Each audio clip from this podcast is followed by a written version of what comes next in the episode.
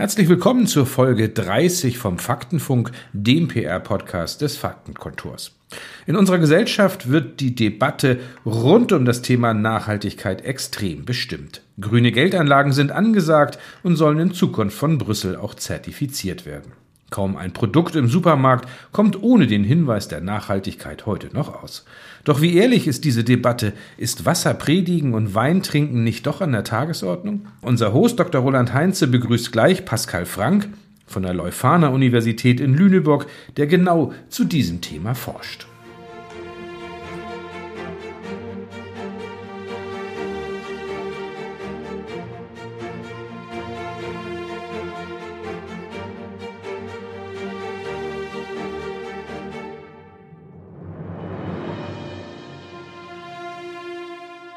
Ja, kaum eine Branche kommt ohne die Nachhaltigkeit aus.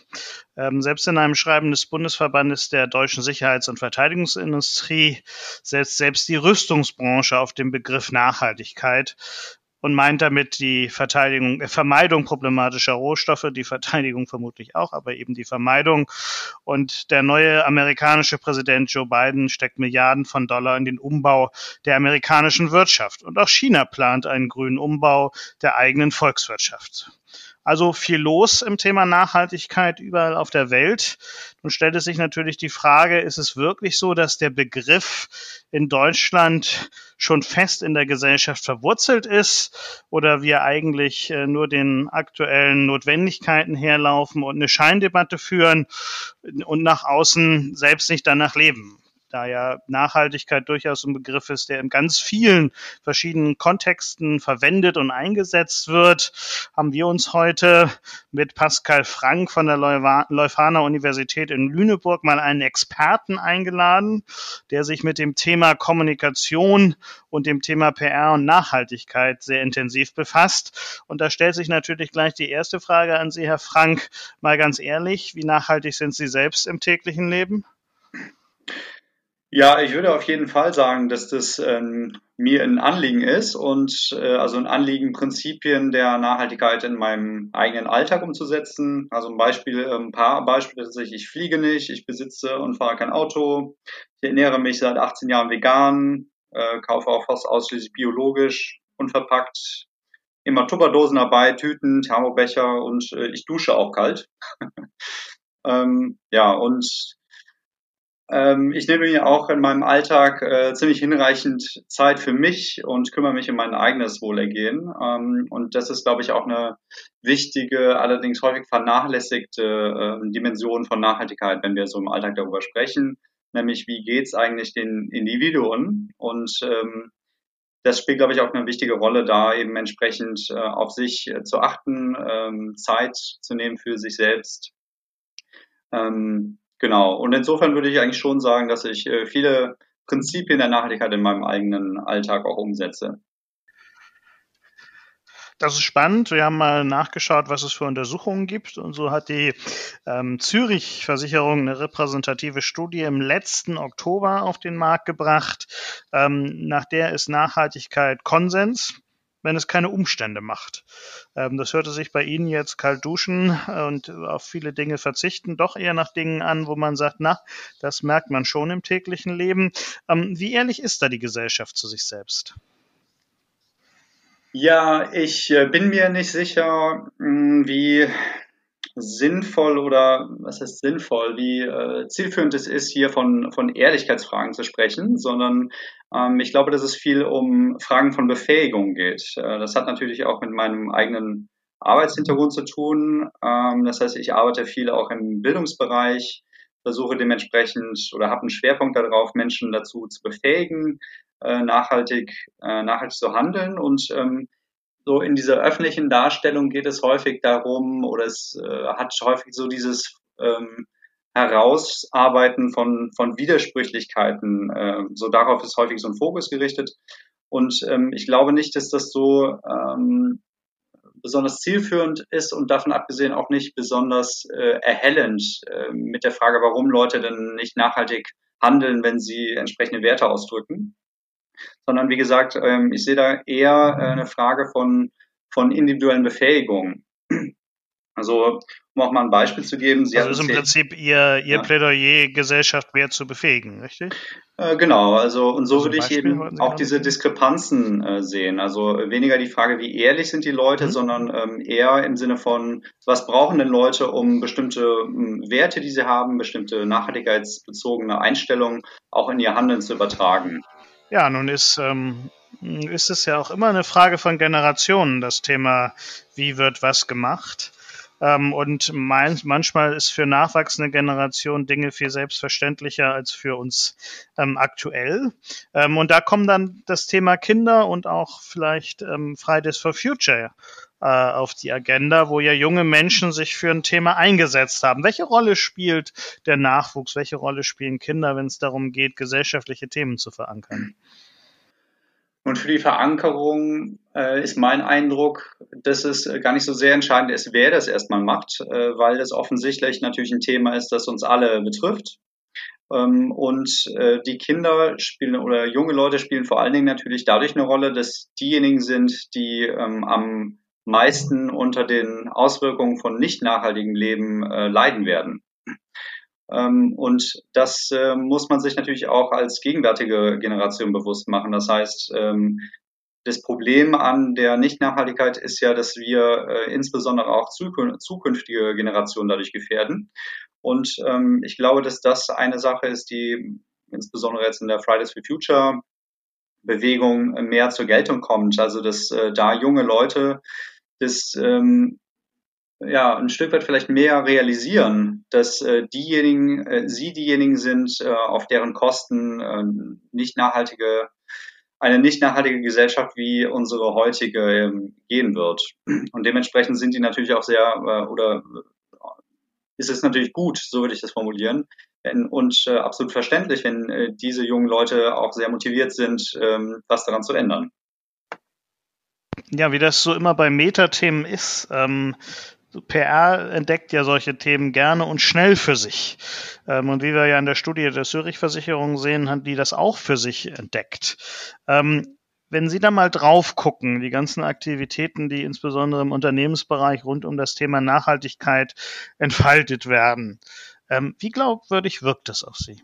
Naja, ähm, ich, also mein Arbeitsschwerpunkt liegt ähm, natürlich nicht auf der, äh, also auf der Auseinandersetzung von Unternehmenskommunikation in dem Sinn, sondern äh, mehr auf der Frage, ne, wie es gerade im, im Alltag zwischenmenschlich auch über Nachhaltigkeitsthemen kommuniziert werden kann und idealerweise sollte.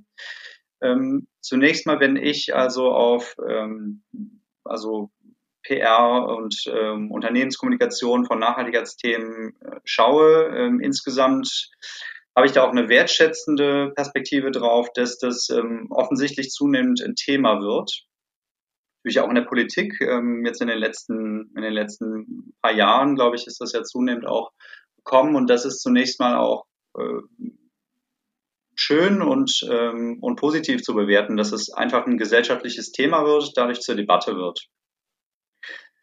Auf der anderen Seite sehe ich gerade auch das Problem, dass, ähm, also hier stellen sich, glaube ich, auch wieder Fragen von, von Absichten hinter der Kommunikation. Also ich glaube, äh, hier auch so von, von meinem Eindruck, was äh, jetzt so gezielte Werbung mit Nachhaltigkeit beispielsweise betrifft, ähm, dass äh, letztlich ähm, einerseits ein, ein bestimmter Schein äh, dadurch äh, erzielt werden soll oder ein Eindruck, ein bestimmtes Image. Also es gibt ja auch ne, der, diesen, diesen Begriff des, des Greenwashing zum Beispiel auch, der, äh, wo gerade diese Darstellung, diese Außendarstellung von Nachhaltigkeit äh, benutzt wird, um das eigene Image gewissermaßen auch ähm, positiv darzustellen. Und ähm, in der Hinsicht ähm, diese Außendarstellung äh, beispielsweise eben durch Werbung äh, mit Nachhaltigkeit oder mit Aspekten von Nachhaltigkeit, so ist es ja in der Regel, ähm, hat eben häufig doch wieder den Sinn, ähm, letztlich die, ähm, also eine Gewinnmaximierung des Unternehmens.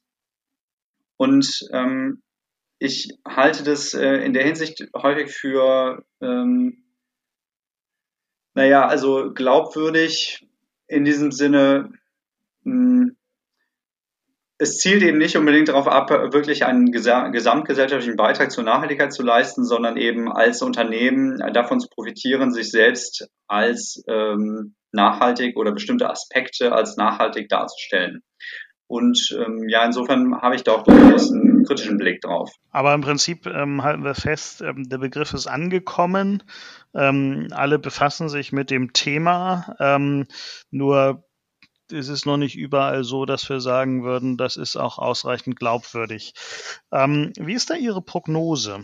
Ähm, wie wird das Thema in Zukunft in Deutschland besprochen werden? Wird das auf dem Le besprochen werden? Entschuldigung, wird das auf dem Level bleiben oder ähm, werden wir da mehr Glaubwürdigkeit ist vielleicht der falsche Begriff, aber werden wir da mehr Wahrhaftigkeit noch erleben? Tja, das ist natürlich schwer zu prognostizieren, wie sich das entwickelt. Also es gibt im Moment natürlich, ähm, also was ich eben auch sagte, ne, ähm, gute Gründe, um da einen, einen äh, sagen wir mal, positiven Trend festzustellen. Also es kommt zunehmend in politischen Debatten an. Es gibt ähm, äh, aktuell eben auch zunehmend ähm, auf ähm, verschiedenen politischen Ebenen ähm, Entscheidungen hin zu einer nachhaltigeren Zukunft und eben Entwicklungen wie beispielsweise Fridays for Future ähm, sind in der Hinsicht auch äh, durchaus positiv zu bewerten.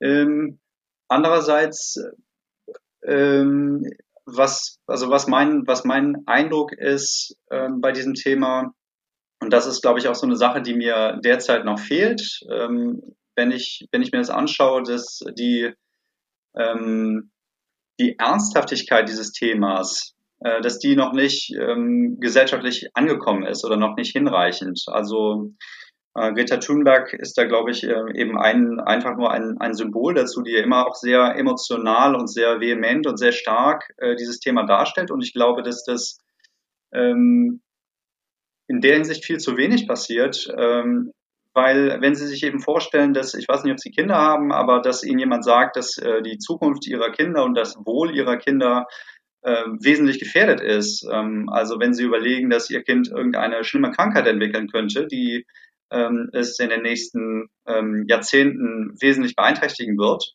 dann ähm, hätten Sie eine ganz andere emotionale Reaktion und dementsprechend auch eine ganz andere Motivation, an dieses Thema ranzugehen, als das aktuell bei Nachhaltigkeitsfragen so ist.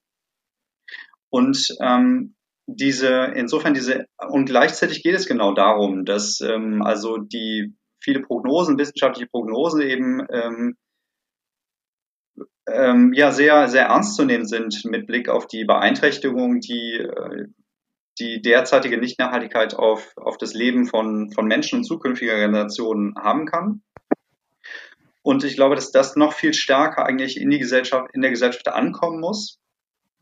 Und gleichzeitig bedarf das natürlich auch ähm, der wieder, dann komme ich wieder auf diese Fähigkeit zurück, äh, diese Befähigung, das eben auch emotional gewissermaßen auszuhalten. Ja, also die Bedrohungen, die damit einhergehen, ähm, gleichzeitig auch eben die Fragen der eigenen Verantwortung.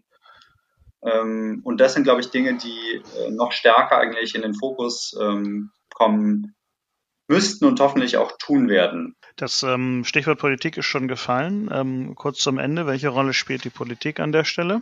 Die Politik spielt natürlich auch eine entscheidende Rolle. Also zunächst mal ähm, auch hier wieder eine Ebene, von der ich sagen würde, leider ähm, deutlich zu wenig äh, Vorbild. Ja, das heißt, ähm, egal auf welcher Ebene, ähm, Führungen, sei es jetzt in Form von Unternehmen, aber eben insbesondere auch in Politik, haben eine wichtige Vorbildfunktion, die äh, Menschen inspirieren können, äh, die äh, Glaubwürdigkeit vermitteln können. Ähm, das ist sicherlich eine Sache, die ich mir da noch äh, mehr äh, wünschen würde.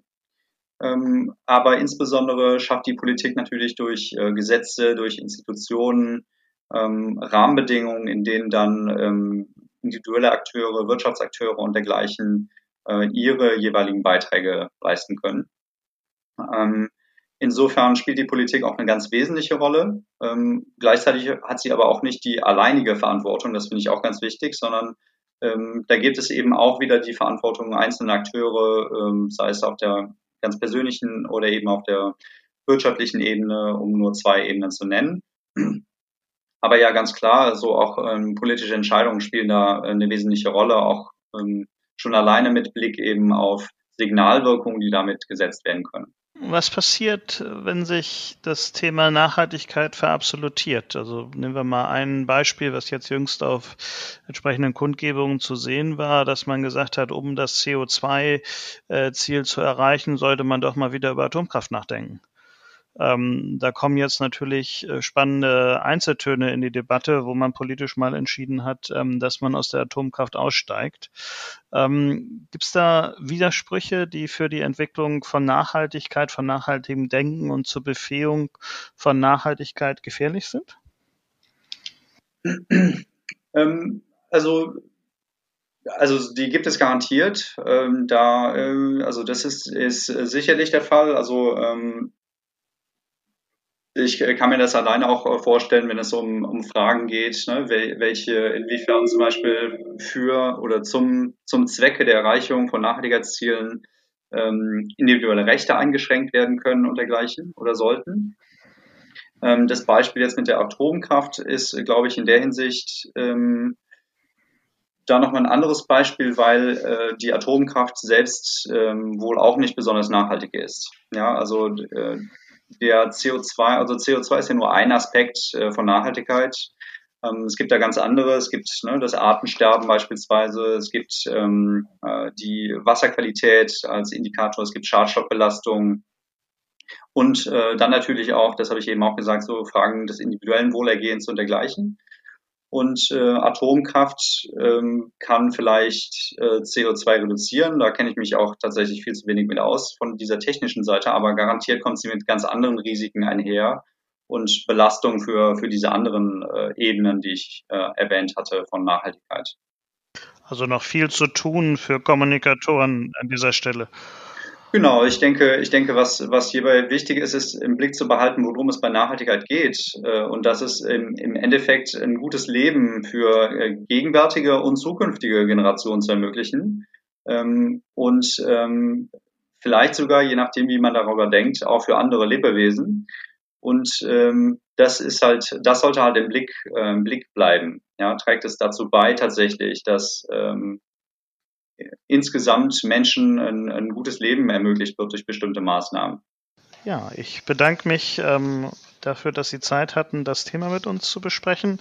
Sicherlich kein einfaches Thema, aber ich glaube, das Thema Befähigung äh, nach vorne zu stellen, ist auch für die Kommunikation nicht ganz unspannend, ähm, wenn man nämlich auf das Narrativ Befähigung zu nachhaltigem Verhalten setzt, ist es nochmal was anderes als ähm, ähm, wie wir es bisher erleben, wenn das Thema Nachhaltigkeit diskutiert wird. Von daher spannendes Momentum. Da bedanke ich mich ganz herzlich bei Ihnen, Herr Frank. Und ähm, in der nächsten Woche werden wir uns hier äh, mit dem Blick nach Österreich beschäftigen und der Frage, ähm, wie die dortige Regierung ihre Kommunikationsarbeit, ihre PR-Arbeit finanziert und ob das ein Best Practice oder eher Geldverschwendung ist. Von daher bleibt es spannend und ich wünsche allen äh, eine schöne Zeit bis dahin. Schönen Dank.